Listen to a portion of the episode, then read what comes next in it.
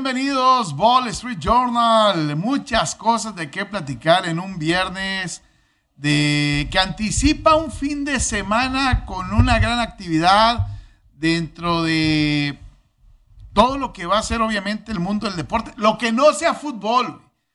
Esto es un remanso en su vida, una, un oasis, una isla paradisiaca donde no existe el fútbol, bendito sea Dios. ¿Ok? Hoy ayer, los... Primero, estoy enojado. Les puse hoy un tweet. Estoy enojado con los Dodgers de Los Ángeles. Este, el día de ayer los Dodgers me echaron a perder un par de bastante sabroso, ¿eh? Bastante sabroso. Eran siete eh, selecciones, siete, siete picks. Y nomás me fallaron los mendigos Dodgers. Ni la desvelada y el coraje. Y no nada más fallaron. Además les tiraron juegos sin hit y carrera a los mendigos. Combinados, si usted quiere juegos sin hit y carrera. Pero juego sin hit y carrera en contra del equipo de los Dodgers el día de ayer. Y bueno, la verdad, me dolió en el alma el día de ayer la situación de, del béisbol de grandes ligas. Me echaron a perder la, tarde, la noche, una tarde perfecta hasta una noche infame. Hoy es un día donde vamos a presentar en este programa al primer mm, luchador de sumo regiomontano. ¿Qué, ¿Qué, es esto? ¿De qué se trata? Eh? Oye, hay las chichis más colgadas que yo este vato, güey. ¿Cómo estás, Enrique? Mucho gusto. Estamos a cuatro semanas de Tokio y quería hacer algo diferente para empezar a hablar de lo que va a ah, pasar. Vienes, vienes, festejando este, que va el francés Tobán y va Guiñac, o te vale, o te vale un comino. No sé quiénes sean esos dos tipos. ¿Van, de turistas? no, van con la selección de Francia. No, sí sé quién son, pero no. Eh, quería hablar del sumo, porque pues como me dijiste que le estaba tirando a, los, gorditos. dije, pues bueno, voy a hacer algo en pro de los gorditos y que no digan que hay grasismo en, este. Qué, qué, mendigo. No, no, no, al contrario, son rockstars en Japón. Ah, no, en, Japón sí son súper estrellas, es son deporte nacional. Sí, o sea, es como la charrería para nosotros, pero yo creo que con más trascendencia en Japón. No, no, no es como la charrería, porque dime un charro famoso que tengamos y no hay un charro famoso. ¿El charro negro? No, y, y, ellos allá sí, el sumo son estrellas, este, son eh, protagonistas en la sociedad, ahí los vemos a los gorditos. y, no nada más eso, tiene, tiene un sentido de, aspiracionalidad y, todo lo que conlleva. Y hay muchos mitos alrededor. Y ahorita nos preparó Germán Sousa una cápsula de los mitos y todo lo que hay alrededor de, esto. Así que vamos de una vez a verla para abordar de una vez el deporte y la NBA después. Oye, sí, eh, mira, me extraña que no lo hayan propuesto como deporte de exhibición en, Juegos Olímpicos. Y es que pues, no existe en el mundo otro lugar donde haya sumo más que en Japón, ¿no? Pero seguramente vas a ver ahora en Tokio es la gran cantidad de reportajes de, sumo que, que van a salir, ¿no? Claro, así que pues, ¿cuáles son los sumos más famosos? Yo me acuerdo el del Street Fighter Honda y probablemente en la película de Replacements, ¿te acuerdas de Jumbo? Sí. Este centro que bailaba y que se comía los huevos son los más famosos que yo tengo en, la cultura popular de Hollywood. Bueno, vamos a ver ese reportaje. Sí, sí, hay luchadores que no hay japoneses, claro. Ha, habido incluso hasta algún jugador de, la, NBA, que, de la, perdón, de la NFL, que intentaron este, entrar al, al sumo. Eh, lo que sí es, los cuerpos de, los del sumo, este, entre más pesados, más, voluminosos, ese, e, e, es, mejor, ¿no? Jorge, ¿ya tenemos el clip? Sí, tenemos el, clip, Dani. ¿Tenemos algún clip ahí? ¿Sí? Te lo había mandado por, por WhatsApp. Ahí está. ¿Ahí lo, tenemos o no lo tenemos? ¿Sí lo tienes? Ahí estamos. Es un minuto y medio para que, que sea, porque inclusive la mafia japonesa está metida con, los establos de, sumo. Ahorita quiero, quiero que vean eso, porque es. Eh, creo, creo que no le damos la dimensión que pudiera llegar a tener y, no, no, la gente no ve todo lo que hay alrededor de. Eh, la, La, la- la mafia, la Es que mafia ma- este, Japonesa. japonesa, pero no solamente esto, existe como una cultura en, en el entorno, eh, como podríamos decir como establos, como se conoce en el mundo del boxeo, Los es- escuelas, vamos a decirlo, de, de- de sumo, donde agarran a veces como una distinción desde muy pequeños a los chavitos y los preparan para ser eh, luchadores de, de- sumo. Eh, los van eh, coordinando, obviamente, para llevarlos a convertirse en las estrellas de, de- podríamos decirle, de su deporte o de una forma de, de- vida. ¿Cómo, cómo le podríamos decir? Es, es realmente un deporte, no- no, es un deporte. Para mí, este sí es un deporte. Es, es, una, un choque de fuerzas en donde tienes que dominar. eh, la, la base es o te saco del círculo o te mando al suelo. Es prácticamente, y es eh, eh, empujar. No se vale golpear, no, no hay golpes, no hay, este, voy a decirlo, cobardes que se, finto que, que- te voy a dar y me quito. Eh, tiene que haber cierta lealtad en ese, en, en- en ese sentido. En, el reglamento que, que va caminando de- dentro de lo que es el... Ay, ya llegó Rola. Ya, ya, ya, ya. Ya me normalicé. Y no nada más eso, Enrique. Hay, hay partes donde cómo se financian estos establos, que, que- Sí. que- que no suena lógico, porque son tipos que entrenan a cierta hora, duermen tres horas y luego vienen muchas cosas que en la lógica normal de deportista no viene y, y hacen publicidad.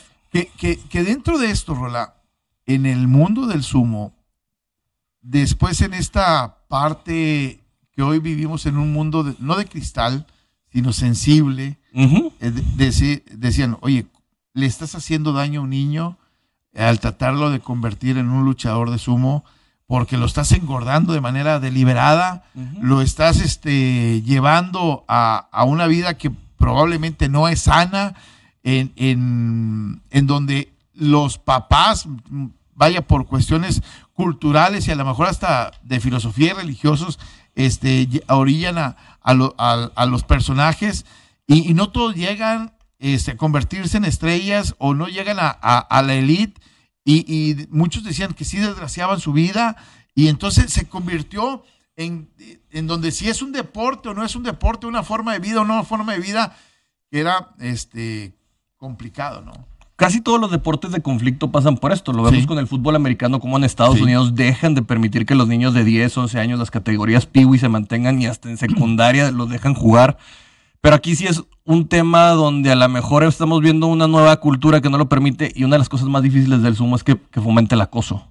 Sí. Ahí- Ahí lo que se dice. Así que es, son, son dos choques ideológicos que, que a fin de cuentas la antigüedad a veces se tiene que mantener de cierta manera. Nos comenta Germán Sousa que en todo el mundo hay asociaciones de sumo, casi en todo el mundo. Ah, en todo el mundo ellas. Digo, yo no sé aquí en México si haya una, eh, pero pues se me haría muy difícil como quiera el internacionalizar este tema porque pues, no en todos lados es igual. Como vemos es una cuestión cultural. Va- va- vamos a ver, eso- ver esto. Existen seis divisiones en el sumo profesional, Makuchi siendo la más alta. Asimismo, los equitores se dividen en cinco rangos, siendo el máximo rango el Yokozuna. Es el único que no puede ser degradado. Una vez Yokozuna, eres Yokozuna para siempre. Y los Rikishis deben de formar parte de un Beya, que significa literal establo. Se espera que un Rikishi siempre forme parte del mismo establo toda su carrera y es muy mal visto que cambie a otro. Aclarando algunos mitos, los humos no se castran o se esconden los testículos en la cavidad torácica. Mongolia, Hawái, Rusia y Samoa mandan muchos rikishis a los bellas. Casos interesantes son Kaisei de Brasil y Kotoshu de Bulgaria, que alcanzaron grandes rangos. No existen las granjas de engorda, es una leyenda urbana de las más viejas de este deporte. No todos los humos son gordos, hay peleadores que optan por un estilo de pelea más ligero. En realidad, todos los humos son muy musculosos, tienen niveles normales de triglicéridos y bajos niveles de colesterol. La edad mínima para entrar a un Bella son 15 años y deben tener la escuela terminada.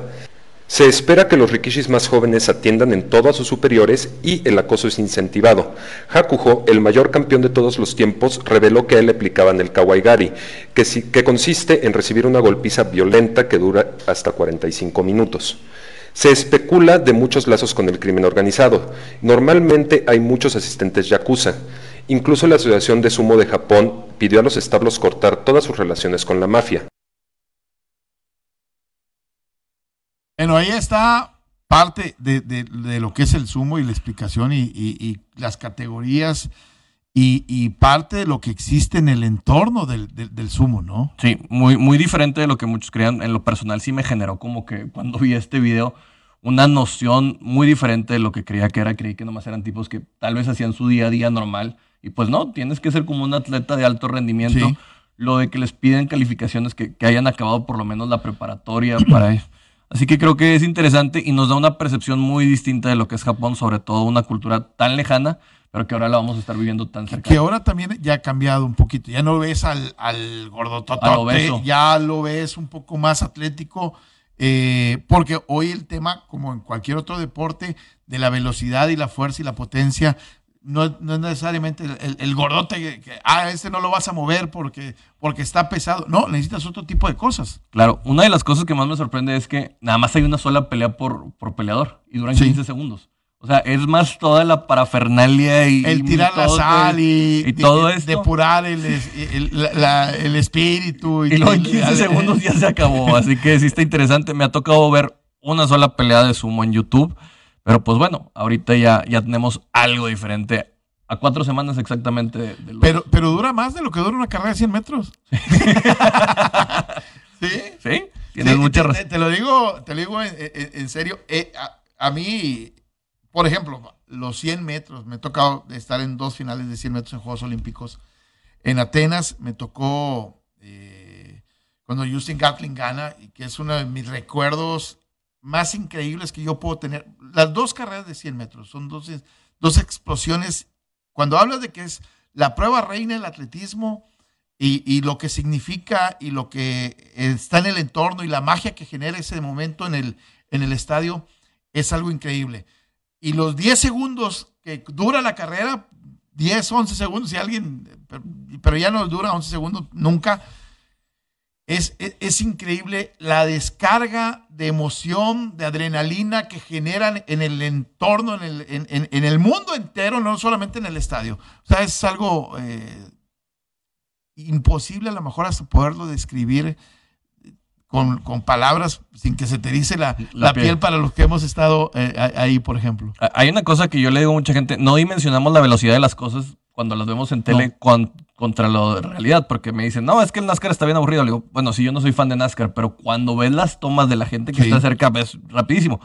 Aquí creo que es también muy impresionante ver a un ser humano corriendo 100 metros en menos de 10 segundos, sobre todo si ves un Usain Bolt o creo sí. otros, otros eh, corredores en su momento.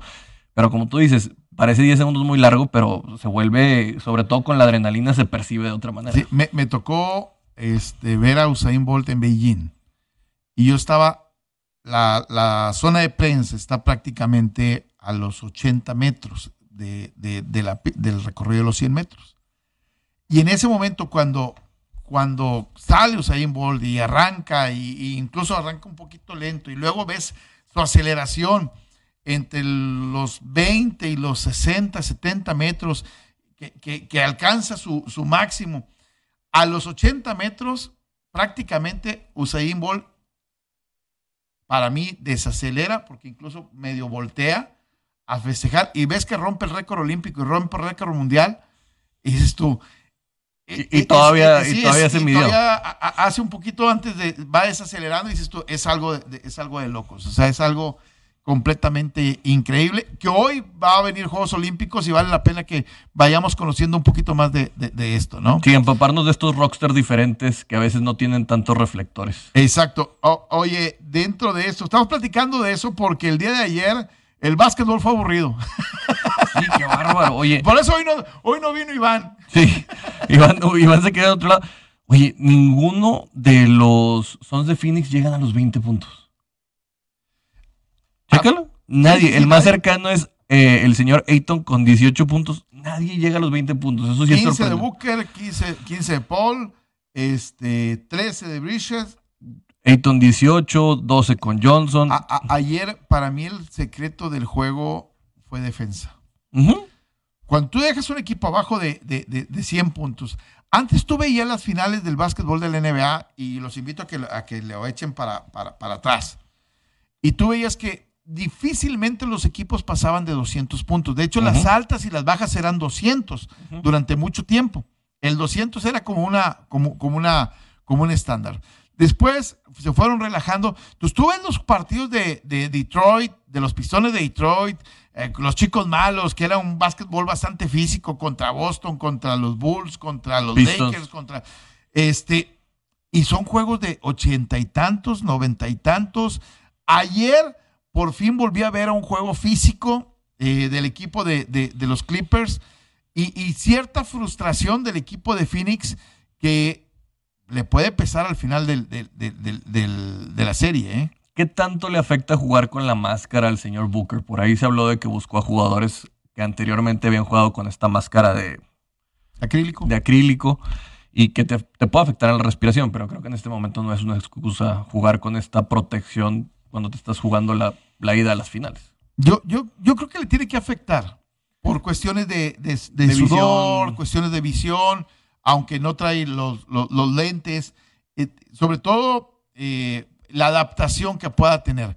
Pero yo creo que lo que ayer le afectó fue el gran partido que tuvo el equipo de los Clippers en general, ¿no? Eh, la manera como Clippers llegó a correr la duela en algún momento, la manera en que defensivamente el equipo juega un básquetbol físico y creo que eso es lo que de aquí en adelante Clippers eh, en su lectura probablemente del, juego va a intentar hacer, eh, imponer el físico sobre el equipo de, de, Phoenix. Claro, sobre todo no permitir que sea tan fácil llegar a la pintura o estos tiros de distancia media con Booker, sino si te quieres ir atrás, pues intenta siempre en la zona de triples que no estuvieron tan atinados también otra vez. De, hecho, si tú ves el, vemos el partido, solamente dos jugadores regresaron 20 puntos.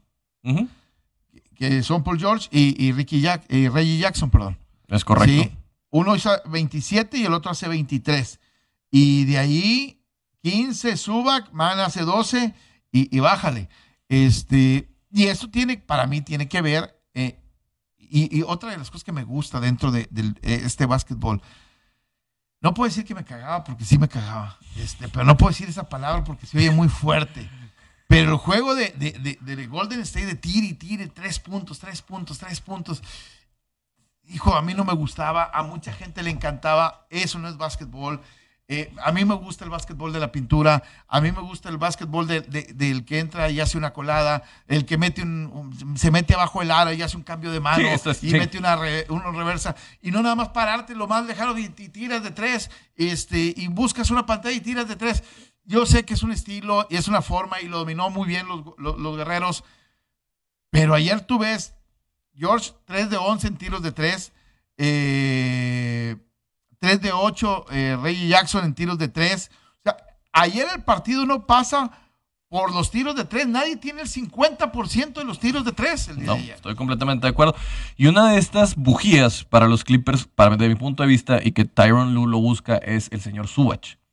Teniendo una labor mucho más física, como tú dices, 16 rebotes te habla de que está dominando esta situación debajo de la pintura de obligarlos y creo que por ahí es un tipo que empieza a tomar bastante, eh, bastante importancia en este juego, sobre todo para, como tú dices, hacerlo más ríspido, no permitir que, todo vaya a ser mucho más ofensivo, sino llevarlo a, términos mucho más, ¿cómo decirlos? Em, ay, Josu. Más violentos. Más violentos. Sí, es una violencia deportiva. yo ayer, eh, en el comentario que les decía, la serie de Milwaukee y Atlanta me parecía mucho más físico. Ayer yo creo que le, dijeron, oiga, sabes que ya no, dejen, no se dejen caer tanto, este, no finjamos tanto. No, la de Crowder, ¿no viste? Crowder que se queda tirado, recupera la bola a su equipo y el tipo todavía sigue haciendo show. O sea, te queda claro que Hamlet se le quedó corto. E, e, exactamente. Y creo que e, eso se lo va a agradecer el básquetbol al final de cuentas, ¿eh? Sí, creo que también es este tema donde ya no están tan protegidas las estrellas en ese sentido de que o sea, lo veíamos con LeBron que ya se volvía ridículo, que te quedas 45 segundos tirado y todos, ¿qué le pasó a LeBron? Bueno, ya, señores, ya se les empieza a decir, son hombres, no payasos, por favor dedíquense, no, no, es la Copa América, no son Neymar y ya pónganse a jugar, porque te ves el físico impresionante de estos tipos y luego ves que por caer tantito mal se quedan dos minutos ahí llorando, pues está dificilísimo. Hoy los Bucks contra los, los Hawks. Y menos 8 la línea, ¿eh? Es una invitación a que agarres al equipo de Atlanta de nueva cuenta que la gente no está confiando en ellos. Eh, yo creo que hoy sí el equipo de Milwaukee tiene que imponer otra vez el físico de Yanis, eh, dominar la pintura, eh, ir con su fortaleza, tratar de ganar el partido. Esa es la parte que a mí me gusta de Milwaukee. Milwaukee, Atlanta es, voy a ponerlo de la siguiente forma. Atlanta es un boxeador y Milwaukee es un fajador. Milwaukee va adentro, pelea, empuja, mete y el otro eh, busca eh, eh, juego de piernas, cómo esquivarte, adaptarse a la pelea, de repente entra, sale. ese es el equipo de Atlanta. Hoy creo que el equipo de Milwaukee tiene que hacer que la pelea vaya a las cuerdas para evitar todo lo demás del equipo de, Atlanta. Y si logra ese cometido de llevarlo al ritmo, al, estilo de juego que a él le conviene, creo que debe ganar el partido. Yo creo que la, analogía que pondría es Milwaukee se tiene que convertir en un molcajete. No tienes que ser muy filoso, pulsante, pero tienes que machacar. Tienes que tienes que atacar el cuerpo, tienes que cansarlos. No puedes estar permitiendo. Sí, no puedes estar permitiendo estas idas y vueltas donde se vuelve un duelo de pistoleros o, que sea un duelo de navajas, sino al contrario, que sea físico, golpes, que te vaya machacando, que el ritmo vaya desacelerando. Porque si al final te metes en los puntos, Atlanta te puede hacer daño, como, como sabemos que calienta Trey Young y te puede hacer daño desde lejos. Tienes que desesperarlos, tienes que cansarlos. Sabes que Trey Young tiene una molestia en el hombro, Tienes que cargarle a él físicamente de la manera deportiva leal que hay y sacar provecho en esto. O sea, tiene que salir el colmillo largo y retorcido y no te puedes quedar en nosotros tenemos un estilo y, vamos a seguir derecho y a ver hasta dónde llegamos, sino tienes que ajustar y, es, y ese es, eh, creo, la, la madre creativa de los deportes, el ajuste, la improvisación y a veces también el colmillo. De acuerdo, completamente. ¿Favorito de hoy? No, yo creo que hoy sí ya gana Milwaukee, a lo mejor no por la línea que, viene ahí, porque Las Vegas les encanta hacer Menos 8 y 225 las altas y las bajas. Yo tomaría el money line y bajas. El, money line de Milwaukee. Yo también tomaría el money line de, Milwaukee. Este, ayer igual me parecía en, el otro partido este, que la gente no le estaba dando el valor a los Clippers y, terminó los Clippers sacando el juego con, con cierta tranquilidad. Hoy Creo que la gente está confiando demasiado en Milwaukee y, le están faltando el respeto al equipo de Atlanta. Voy con el money line. Creo que Milwaukee va a ganar el partido. Creo que esta serie se puede alargar este, a seis o siete juegos tranquilamente. Ojalá, como dijo Iván, lo más bonito es escuchar juegos siete tanto en béisbol como en básquet para, para que tengamos algo. Es que la, la NBA lo necesita. Ahora, eh, Fin de semana, este, fíjate, el, día de mañana, el de Suns contra Clippers, favorito otra vez el equipo de los soles de Finis, menos uno en la línea ahorita. se, me hace muy difícil que puedan maniatar otra vez tan fácilmente a, los Suns, sobre todo porque tienen que agarrar ritmo. Y todos creíamos que por el hecho de que estuviera Chris Paul iba a ser muy diferente y no lo cierto es que la hermeticidad alrededor de, de Kawhi Leonard es, sorprendente. Vamos a ver qué pasa. Hasta el día de mañana a las 2 de la tarde van a poder decirnos qué hay por ahí. Pero creo que Clippers se crece bastante en casa. Es uno de estos equipos que agarra nuevos aires, les funciona más el oxígeno de los aires. Y, da la impresión que cuando están jugando en el filo, en el abismo, este, juegan mejor. Han, las dos series anteriores se han levantado de un 0-2. Hoy otra vez pareciera que puedan levantarse de, un 0-2 y convertir la serie en un el que gane 2 de 3. Sobre todo, pero el problema es que si se van a ir nada más a todos ganar en casa, la ventaja es para los Suns. Y sabemos que es un local muy fuerte. Pero estuvieron a nada, debieron haber ganado en Phoenix, ¿eh? Sí, sí, sí, siendo justos, esta serie debería estar al revés, 2 a 1. Me sorprende que una persona con tanto bagaje internacional y deportivo me diga de justicia deportiva. O sea, si fuéramos justos, Holanda ya hubiera sido campeón del mundo en fútbol, Enrique. Así que, bueno, ya, ya lo tomo. Quiero pasar al béisbol también porque quiero Fórmula 1, porque tenemos unos duelos de picheo este, por lo menos el día de hoy, bastante, bastante buenos. Tenemos por ahí a Arrieta contra Gonzolin en, con, los, con los Dodgers que están sufriendo demasiado. Cuatro derrotas, no me hables de los Dodgers, ya los tengo aborrecidos. Los tengo aborrecidos. Le atiné a 6 de 7 el día de ayer en un y, y veo el partido Dodgers 1-0 y dije, ahorita le dan la vuelta, güey. ahorita le dan la vuelta a los Dodgers. No van a perder cuatro partidos de forma consecutiva. Pero ¿sabes de quién fue culpa? Mira, nuestro productor trae una gorra de los Astros y el otro día trae una de los Dodgers. La malaria vino, La malaria ¿no? vino. por andar de traidor en, en equipos que, que son contrarios. Pero bueno, sí, por, por ahí sorprendente. Un duelazo de pichó también en el Boston con Pivetta contra, contra los Rays que acaban perdiendo Boston en la última nomás antes, de, antes de- de- de irnos a esto, tira un juego sin hit y carrera el equipo de, de- de- de los cachorros el día de ayer combinado. Pero no saben. ¿Le damos mérito o no le damos mérito? Desde mi punto de vista es no. No, no tienen por qué. Y, y- y ¿sabes qué? Me molesta que los managers saquen a un pitcher que está lanzando un juego sin hit y carrera. ¿Por qué le quitas la gloria o la posibilidad a tu pitcher de tener un juego sin hit y carrera? Que, que es el sueño a lo mejor de, de, ah, es que ya llegó a 100 pichadas. Déjalo, no, está haciendo historia, está dominando, está... Déjalo, carajo. Y tuvimos dos ayer. A Pivetta lo sacan y sacan también al, al señor. eh, Ay, ¿quién estaba pichando por, por los Cops? Se me fue el día de ayer. Eh, ahorita te digo, se me fue el mío también ahorita. Eh, Hice tanto coraje que, que, que- que se me fue el, el, el- el día de... Zach Davis era, Zach era- Davis. era el que lo traía. Sí, digo, eh, es que por desgracia, Enrique, uno de los deportes más afectados es, es el béisbol con la sabermetría. Ya no vemos toque de pelota, ya vemos donde tienes muy medidos a los pitchers. Es prácticamente, lo vimos con Kevin Cash en una serie mundial donde saca a, este, al señor Snell. Así que creo que la sabermetría a veces le ha quitado mística. Le ha quitado esta parte donde era algo diferente. O sea, yo creo que hace 30 años no te hubieras atrevido a sacar un pitcher en ese Eh, momento. eh, el día de ayer, el caso de Davis, él lanza seis entradas.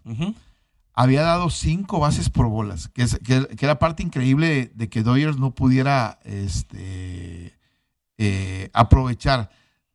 Y ahí es donde luego las frases de los viejitos, más viejitos que yo, de contra la base por bolas no hay defensa. defensa. Pues, ¿cómo no? O sea, no, No. ninguna de las cinco bases por bolas terminó por afectar. Cuatro ponches nada más el día de ayer. Pero luego le da una entrada a Tepera, a Chafín y a Kimbrel.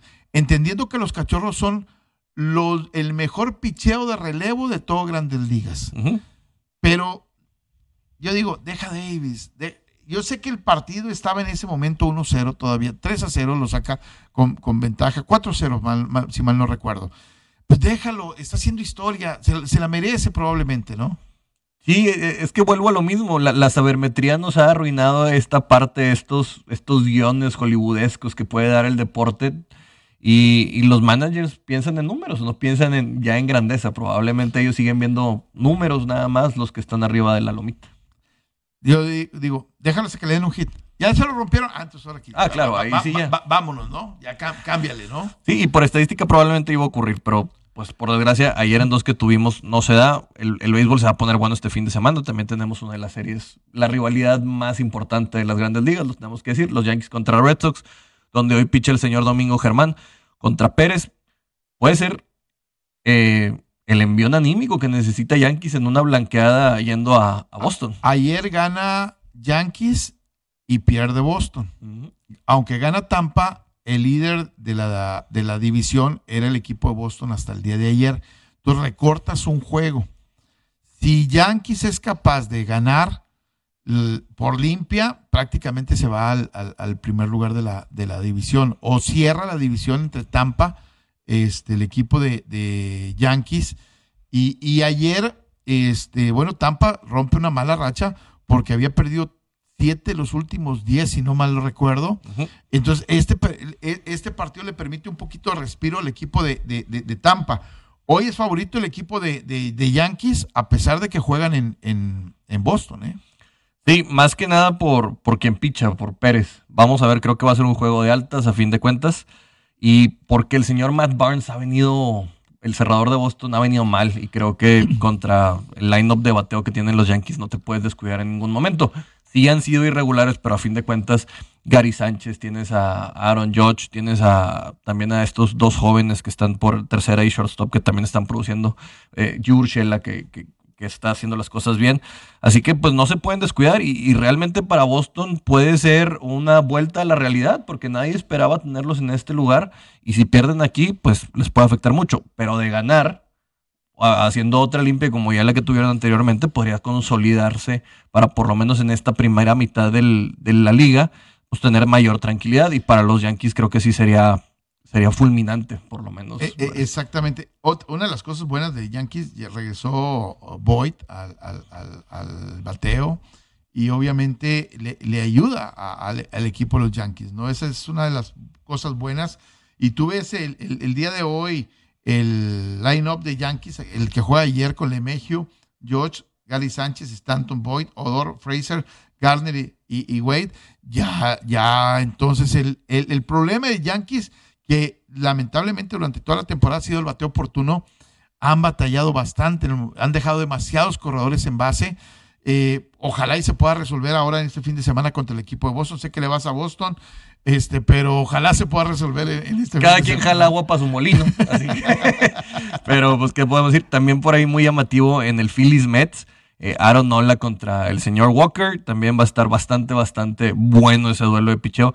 Y pues creo que si quieren volver a ir a, sacar algo de dinero, pues váyanse con los Toronto Blue Jays contra los Baltimore Orioles, que por sistema tiene que dar a veces. A veces eh, eh, el, de los Mets Phillies me gusta para, para bajas. ese me gusta para, Híjole, los Phillies han, venido metiéndole duro al palo, pero sí la efectividad de Walker ha sido bastante buena. Ay, la línea está, déjame te digo, porque sí está llamativo, pero la línea está para saber. La traemos en. Fíjate, y el otro que me gusta es el de Houston. Houston está impresionante, está jugando gran béisbol. Llevan de los últimos 10 juegos, han ganado los 10. Creo, si mal no recuerdo, llevan 12 ganados de forma consecutiva el equipo de los Astros. Eh, 11 de forma consecutiva. 11 de forma consecutiva llegan ganados el equipo de los Astros. Jugando gran, aprovechando el rol de juegos que, que también le, le, ha tenido, ¿no? Y ahora contra los Tigres de Detroit, pues no, no, no, es diferente, ¿no? Framber Valdés, este tipo que tiene una efectividad bastante baja, que tiene una curva bastante, bastante rabiosa, lo vimos salir la temporada pasada y parece que Astros saca pitchers de donde nadie creía y los consolida, Enrique, porque sinceramente ah, cuando pierden a Justin Verlander, muchos creíamos que iba a sufrir esta, esta rotación abridora y al contrario, se ha consolidado y que creo que cuando vaya a llegar eh, el ex eh, Tigre de Detroit, si es para playoffs, va a estar... Valdés, 4-0-1-67 en carreras limpias. Eh, los Astros diseñaron en apoyo junto con la gente de la NASA un programa en donde buscaban mejorar la mecánica de los, de, los pitchers. Incluso, eh, ¿qué pichada deberías de tirar más constantemente? Eh, la mecánica, quítale rotación a, tu curva, quítale, y, empezaron a trabajar en, ese tipo de cosas que luego le robaron los Cardenales, si mal no recuerdo, el, el paquete prácticamente para tratar de ayudarlo, pero creo que los Astros siguen haciendo muy bien el trabajo, no solamente lo del robo de las señales, sino lo que están haciendo sus pitchers más que todo, y la búsqueda de talento, porque Astros viene con una camada de, jugadores propios, que es lo que ha levantado prácticamente la franquicia. Sí, talento barato. Y, no, y no de mala manera diciéndolo, sino que es el que no te cuesta tanto dinero. Y, y creo que sí están haciendo las cosas bien por el momento. ayer salieron los, los Power Rankings de la MLB y ponían a los Dodgers en primer lugar y yo decía, o sea, ¿Cómo? Sí, sí, o sea, decía, ¿qué, están viendo? ¿Lo hacen borrachos o, qué? Y, yo creo que sí, Astros viene levantando muy bien, sobre todo en una división donde tienes a un, tigrecito también por atrás que son los Atléticos de Oakland, que, te viene puedes descartar. Es correcto. E, exactamente. Oye, dentro de, de nos quedan 37 minutos. Fórmula 1. Véngase. ¿Eh? Fórmula 1, ¿qué va a pasar el fin de semana? Pero lo, principal es, si Tlaloc australiano se presenta, va a estar muy interesante. ya hoy tuvimos las primeras pruebas, eh, prácticas completas. Se despistó Checo, tuvo un trompito por ahí, también el señor Carlos Sainz. Hubo algunos, un conato de bronca ahí entre Pierre Gasly y Carlos Sainz también, que no lo deja pasar, lo bloquea. Pero si la lluvia se hace presente, que hay 43% de probabilidad de lluvia para, para esta pista en el Red Bull Ring, pues podría hacerse todavía más interesante para Checo Pérez, porque recordemos que Nimola, si bien no, no toma los puntos, queda segundo en pole, o sea, hace las cosas bien, cuando, cuando hay lluvia se maneja muy bien. Y este es un circuito más corto, Enrique, que no va a permitir tanto la, la diferencia que vimos en Best of the Rest, como lo vimos en Francia, donde estaban prácticamente los cuatro principales pilotos de Fórmula 1 y los demás. Aquí vamos a tenerlo un poquito más cerca, pero tenemos tres zonas de DRS. En cualquiera de las situaciones que va a haber, el fin de semana pinta muy bueno para Checo, y no porque sea porrista, sino porque hay alerta naranja de altas temperaturas en, Austria. Si no llueve, va a estar muy caliente la pista y va a ser mucho más ahora si van neumáticos. ¿Quién es el mejor gestor de llantas, como dicen los españoles? En este momento se supone que Checo Pérez y su equipo. Y si no, si hay lluvia, las brechas se reducen mucho más porque no permite una conducción tan agresiva, que a veces Checo es de lo que peca, que, decimos nosotros que no. Pero las cosas están viendo bien para el mexicano, también para Red Bull. Uno de los temas más importantes es que Luis Hamilton la última vez que ganó en Austria fue hace cinco años. Hace cinco años. Las últimas dos veces. bueno, quitando una que probablemente no tuvimos, que fue la del 2020, este, las otras son cuatro carreras, tres carreras. Pero cala esto, el que más ha ganado de Mercedes ahí se llama Valtteri Bottas. Y anteriormente a él, el que más ha ganado. Tenemos una buena y tenemos una mala. Max Verstappen, sí. Vamos a ver. es que Hamilton hace rato que no gane. La, mala es que Bottas es, una fiera. Sí, y, vamos a ver cómo está, porque la relación que tienen en, adentro de Mercedes con Toto Wolff es, es bastante complicada. Uno de los puntos que vale la pena recalcar es el único piloto que ha marcado puntos en todas sus carreras, ¿sabes quién es? Lando Norris. Calladito, calladito. Calladito, calladito, haciendo las cosas bastante bien. Vimos un despertar de Daniel Ricciardo en la, carrera pasada. No sé si tendrá que ver porque hay un mexicano en un equipo de, de Arrow McLaren que está haciendo las cosas bien y le dices, compadre, a lo mejor tu contrato no es tan importante como pensábamos y a lo mejor ya nos lo vamos a traer. Pero Daniel Ricciardo despertando y la gran decepción Ferrari. Ferrari que no puede balancear su carro para tener una buena gestión de neumáticos. Se ve que les está pesando mucho hacen bien las calificaciones en cierto momento porque salen a destrozar el carro, pero ya cuando es el día de carrera, vemos que Ferrari está muy por debajo de otros. Hoy, hoy, es una tristeza para mucha gente lo que pasa con, Ferrari, ¿no? Normalmente es, una, es un, una escudería que es protagonista y hoy no está siendo protagonista y eso les debe doler, doler a los italianos de manera increíble, ¿no? Uno de los factores también muy importantes es que, eh, la unidad de potencia de Honda yo sigo sorprendido porque siguen mejorando esta unidad de potencia. No es, yo, yo antes decía, bueno, Mercedes sigue estando mejor. Empiezo a dudar que como carro en all around sea el mejor carro, las flechas grises, las flechas plateadas. Creo que ahorita el 16, el RB16B, creo que es mejor carro en el all around por la suspensión que tiene y por la unidad de potencia sorpresivamente fuerte que está teniendo ahí.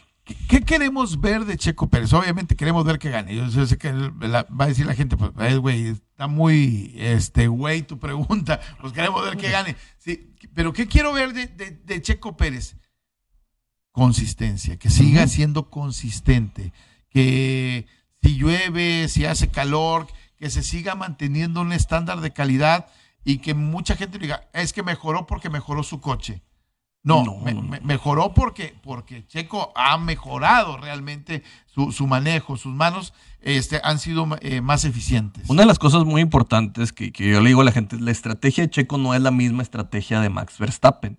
Checo está para hacer esta, esta válvula que no permita que tengan paradas gratis los de Red Bull. Lo veíamos el año pasado y lo vimos al principio. dicen, bueno, va ganando Max, pero como que ya le vamos a tumbar la fastest lap, la, vuelta más rápida. Y es un punto que, como está cerrado el, campeonato, es muy importante. Y con Checo ahí ya lo vimos, sale Toto Wolf a decir, si, si nos metíamos en nuestra segunda parada de pits, pues íbamos a perderlo. O sea, íbamos a, íbamos a perder inclusive el segundo lugar, porque Checo no nos lo permite. Así que si Checo está ahí haciendo una estrategia mucho más discreta, pero manejando los neumáticos, esperando, esperando y sabiendo que al final, no dejándolos entrar a, pits, porque esta es una carrera de una sola entrada a pits, va a ser mucho más agresivo. Recordemos, sí, van a decir, es que son tres zonas de DRS. Sí, pero el DRS también te desgasta los neumáticos. Tienes que ser muy inteligente cuándo vas a atacar, cómo lo vas a estar manteniendo, cómo lo vas a estar llevando. Vamos a ver que Checo probablemente, depende mucho de cómo esté mañana el clima, si está viviendo, es la estrategia con puestos medios llantas medianas, que son las amarillas. Es muy importante que la gente que ve las carreras vean la lista y vean cómo están los neumáticos y las vueltas que tienen. Es que, es que hoy pareciera que mucha gente nomás estamos viendo dar vueltas, ¿no? Y sin entender un poquito la estrategia de lo que está pasando dentro de la carrera. En la medida que vas conociendo, vas eh, interiorizando eh, el concepto de lo que es la, carrera, entiendes que las paradas en pits, eh, el, cuidado de las llantas, banderas amarillas, lo que significa. Exactamente vas, vas sacándole un mayor sabor a, cada carrera, ¿no? Una de las cosas que tienen también es, no, mucha gente puede creer esto, pero las pistas de Fórmula 1 no son planas, Enrique. Tienen, tienen desniveles. Y, el húngaro ring empieza en, en, un desnivel. En un desnivel. Y, va para arriba y esto es uno de los factores donde la potencia es muy importante. Creo que Checo lo que tiene que hacer es no meterse a este juego de siempre estar buscando eh, la pelea tan agresiva porque lo forzaría.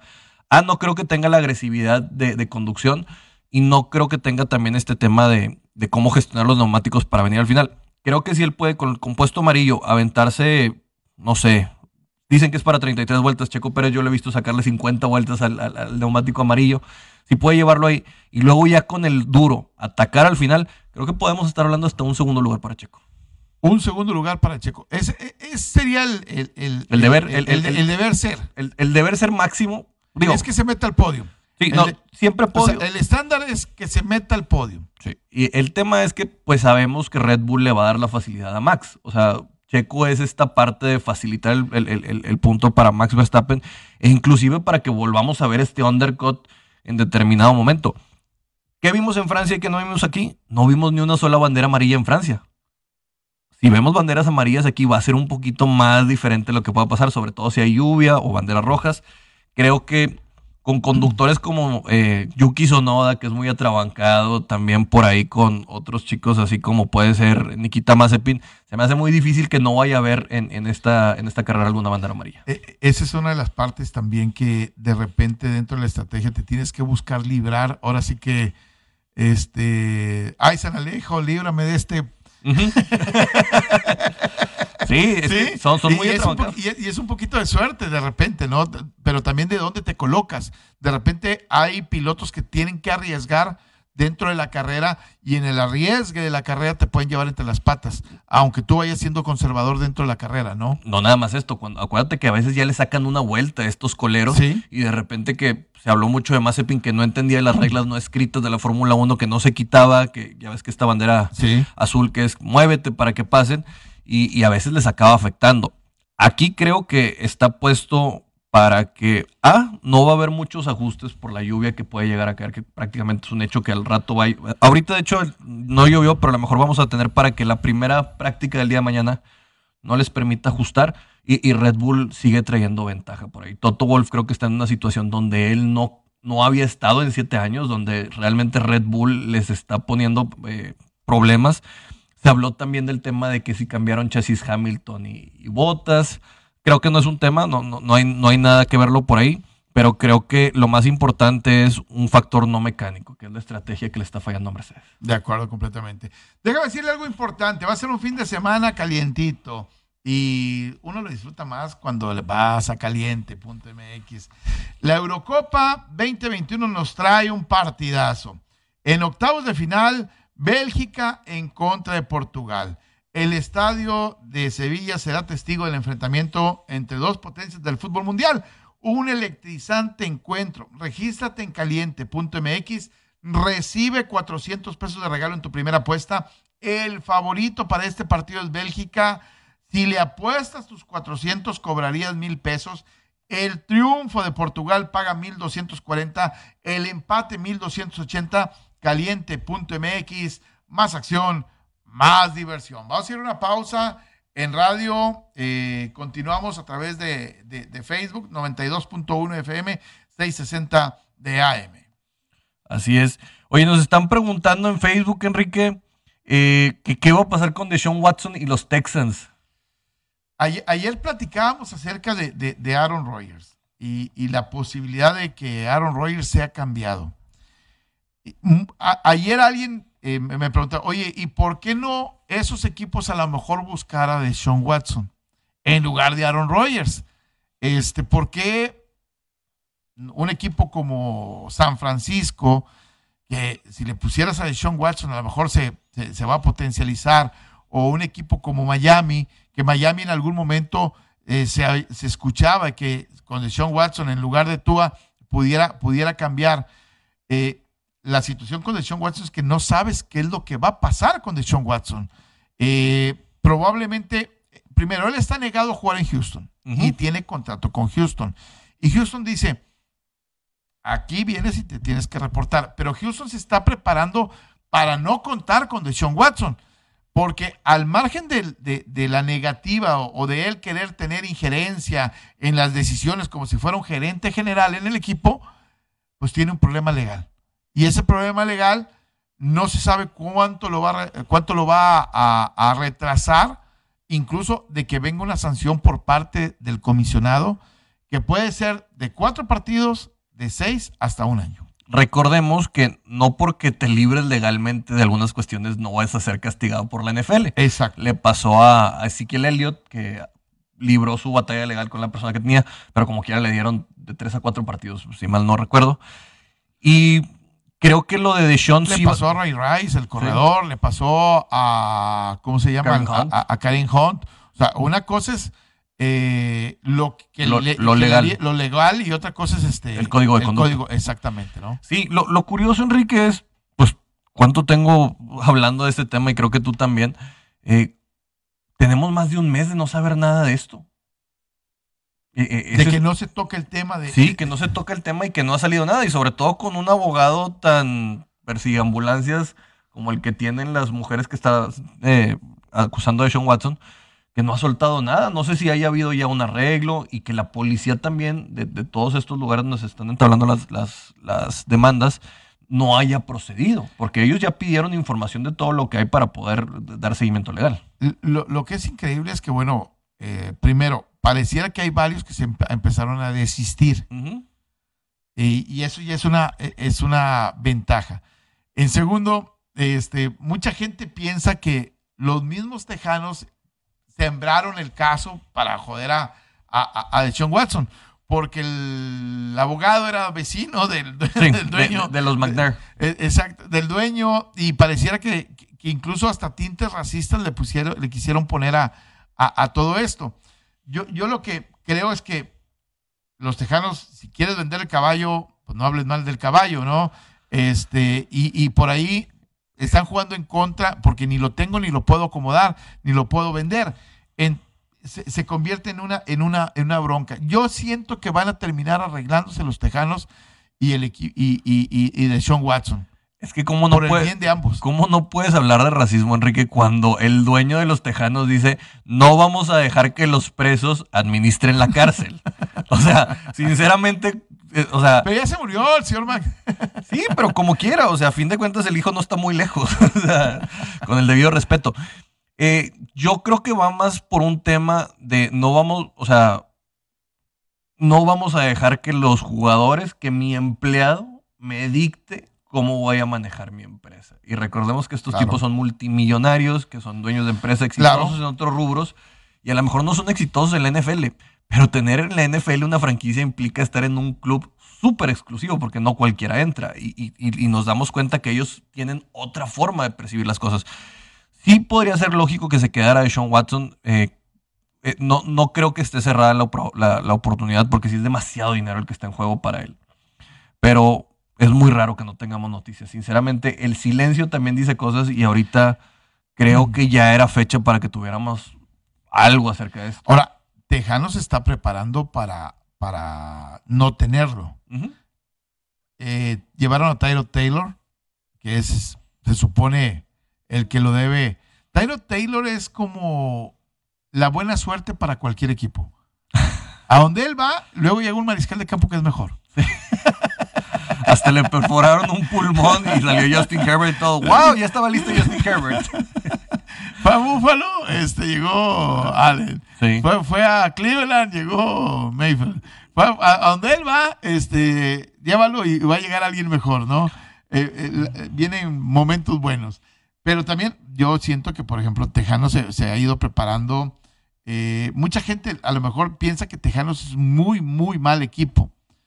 Y yo veo a los receptores con Brandon Cooks, con Randall Cobb, eh, con André Roberts, no son tan mal, y o con Kiki Tucouti, este, no están mal, no está tan mal. Los corredores, veo a Philip Lindsay, que se lo llevaron de Denver, y veo a David Johnson y a Mark Ingram. Este, oh, es que están veteranos, David Johnson y Mark Ingram. Eh, está bien, también se llevaron a Red Burhead.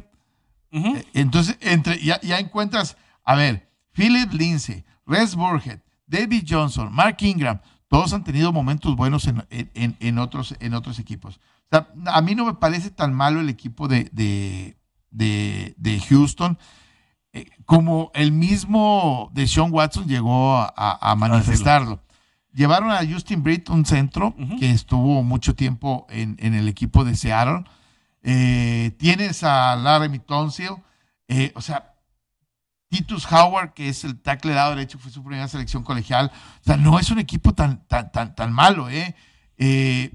Con un entrenador como David Coley, que creo que su mensaje o su discurso cuando llegó sorprendió a todo el mundo. Y, y además lleva a Lobby Smith como un coordinador defensivo que me parece puede hacer un buen, un buen trabajo y que puede mejorar lo que hizo Romeo Crinell en, en, en los años anteriores. Entonces, todo el mundo habla de Houston, de que es un desastre. Yo no veo a Houston tan un desastre. Y si Deshaun Watson es inteligente y empieza a ver cómo está construido el equipo, este, esta escuadra el año pasado se cayó de ser campeón de la división a ser el peor de la, eh, el segundo, el peor de la división. Uh -huh. Pero porque tuvo un arranque de temporada que era increíble. Le tocó arrancar en Kansas y luego ir a Baltimore y luego ir a Tennessee y luego ir a Indianapolis. Y, o sea, fueron cuatro salidas en las primeras semanas y luego le tocó, si mal no recuerdo, Green Bay. O sea, cinco. Pues cualquier equipo hubiera a lo mejor iniciado 0-5. o sea, era normal. Corrió el entrenador jefe. Yo, yo siento que por ahí este, no está tan malo el equipo como mucha gente lo, piensa y hoy el rol de juego le puede ayudar. ¿eh? Bueno, Bill O'Brien también no era un caso así como que cuando cambió a DeAndre Hopkins por cómo lo hizo, sinceramente nadie pudo haber entendido, y menos por el valor que tiene. Te voy a hacer una pregunta. ¿Realmente crees que vayan a pasar la línea de los cinco juegos ganados ahorita como está, como lo puso Las Vegas? Si juega de Sean Watson. Sí, sí, si juega de Sean Watson, creo que tranqui sí. Tranquilamente. Pero ahorita, ¿cómo está? Con Tyro Taylor, yo creo que puede pasar la línea de los cinco juegos. O sea, yo, yo este equipo lo tengo.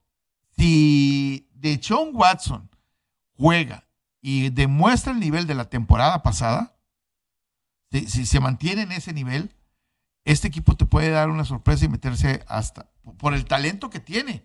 O sea, mucha gente dice, es que perdieron a JJ Watt. JJ Watt, ya, no, era, jugaba, ya, ya no. no era, ya, ya JJ Watt no existe. O sea, déjalo a un lado.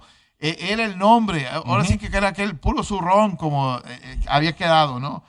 Eh, pero tiene buenos, buenos jugadores en la defensa como Whitney Marcelius, que me parece es un líder este, el linebacker Zach Cunningham es un buen jugador. O sea, es un equipo que, que, que, se está renovando, pero no es un mal equipo. Y todavía ¿eh? podría sumar a, a, veteranos como este Ingram, que es una ala defensiva que todavía está en la agencia libre. Podría sumar a, a lo mejor un Richard Sherman, que te ayuda mucho como haz de cuenta como coach defensivo al interior y hay el, otras piezas que les pueden ayudar. El, el, ataque terrestre de este equipo, como ahorita te decía los nombres de los corredores, ha mejorado uh -huh. y tiene una buena línea ofensiva.